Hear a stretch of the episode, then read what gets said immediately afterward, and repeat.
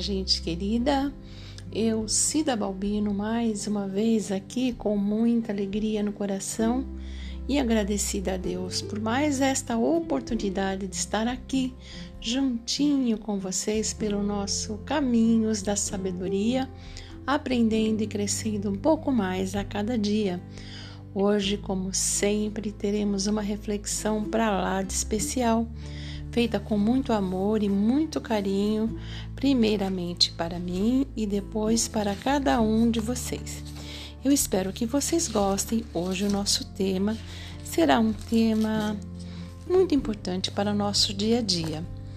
Um tema que poderá nos ajudar a ficar espertos sobre certos tipos de situação que a gente passa sem mesmo perceber, mas que pode nos trazer prejuízos enormes para a nossa vida. O tema da nossa reflexão hoje será Cuidado com as armadilhas da vida. Espero que vocês gostem. Vamos lá, pessoal?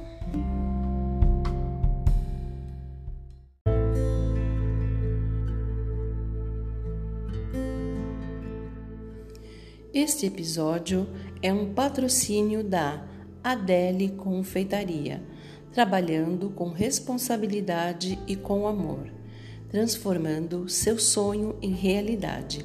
Para maiores informações, vá até o Instagram arroba Adele Confeitaria.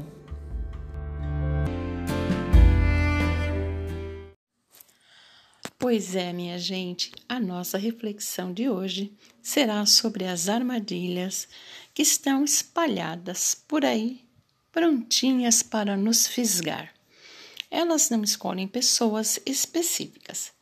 Na verdade, estão prontas para qualquer um que não esteja atento.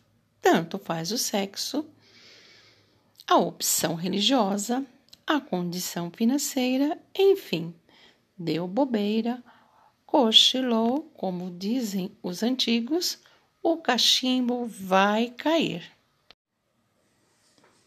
É incrível como tem algumas pessoas que gostam de mexer com fogo achando que jamais se queimarão.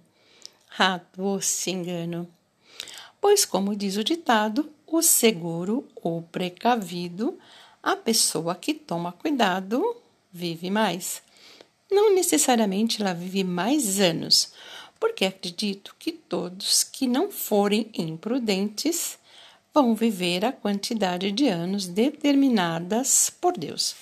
Porém, se formos descuidados com a nossa vida, com a nossa saúde, se sairmos por aí, como dizem, tentando a Deus, fazendo coisas erradas, podemos sim abreviar os nossos dias de vida, sabiam? Bem, como vocês sabem, eu gosto sempre de citar um versículo da Bíblia Sagrada pois assim, a cada dia nós vamos entendendo que ela, a Bíblia, trata sobre todos os assuntos do nosso cotidiano e, para todos, ela tem um sábio conselho. Se olharmos no livro de Mateus, capítulo 22, versículo 29, o próprio Jesus advertiu-nos dizendo que errais não conhecendo as Escrituras e nem o poder de Deus. Isto significa que se não buscarmos conhecimento e não reconhecermos quão grande é o poder de Deus, vamos errar e muito, e as consequências com certeza virão, inclusive uma morte antecipada. Muitas pessoas costumam dizer erroneamente que ninguém morre antes da sua hora chegar. Mas será que isso é verdade?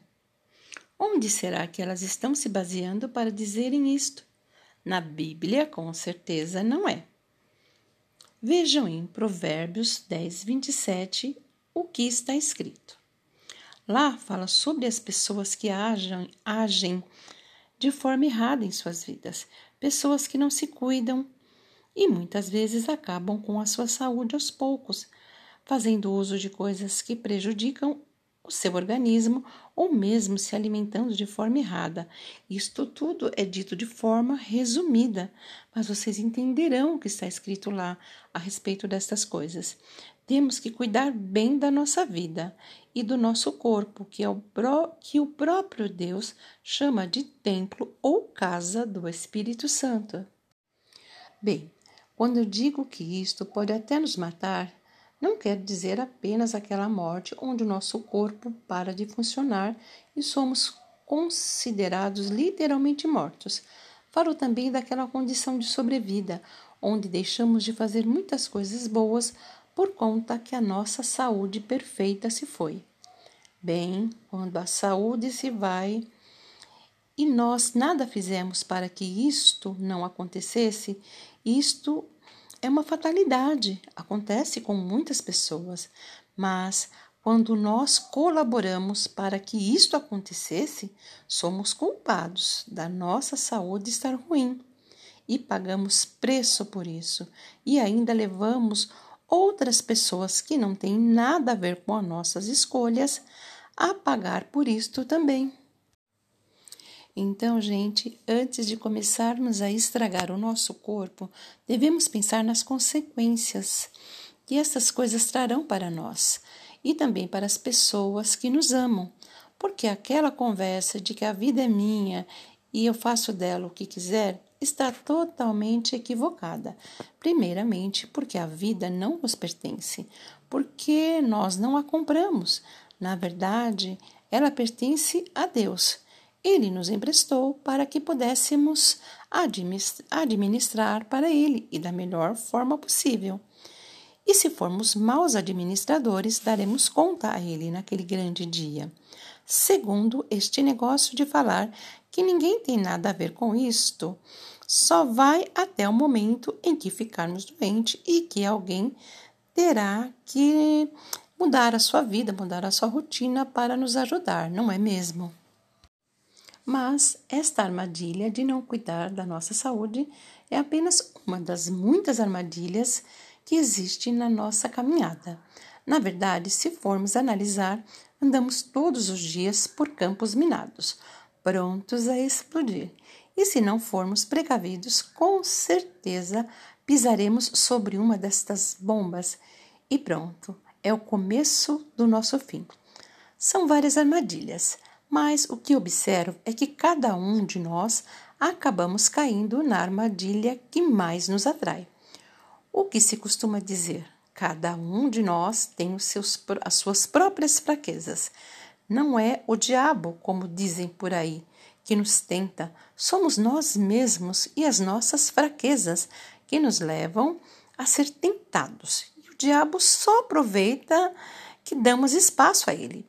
E na nossa fraqueza, nesta fraqueza, ele faz coisas piores ainda. Ele aproveita e faz com que nós sejamos jogados no fundo do poço através da nossa própria fraqueza. E sabe, gente, até nisso nós temos respaldo bíblico, acreditam? Isto está no livro de Tiago, capítulo 1, versículo 14. Lá está escrito assim: mas cada um é tentado quando atraído e engodado ou incentivado pela sua própria consciência, ou seja, cada um é tentado pelo seu próprio desejo mau. Entenderam? Assim devemos estar atentos em qual é a nossa fraqueza, porque aí este será o ponto de partida para cairmos em muitas outras armadilhas. Assim, tudo o que sabemos é que temos uma fraqueza e temos que observar e fugir e resistir. Devemos sim, primeiramente, identificar qual é a nossa fraqueza. Nós temos, se quisermos procurar com cuidado, nós temos essa capacidade de identificar. Cada um de nós temos a nossa fraqueza e temos primeiramente que identificar devemos resistir, procurar outra alternativa, porque se resolvermos encarar de frente, provavelmente cairemos na armadilha e, uma vez presos, as nossas forças serão poucas e o caçador da nossa alegria, da nossa vida, não terá piedade de nós. Um exemplo é: se você for uma pessoa que sente fraqueza em ser fiel, sente dificuldade em ser fiel ao seu companheiro ou à sua companheira, fuja de ter amizade próximas com pessoas do sexo oposto, pois fatalmente esta amizade muito próxima poderá se tornar uma armadilha para você.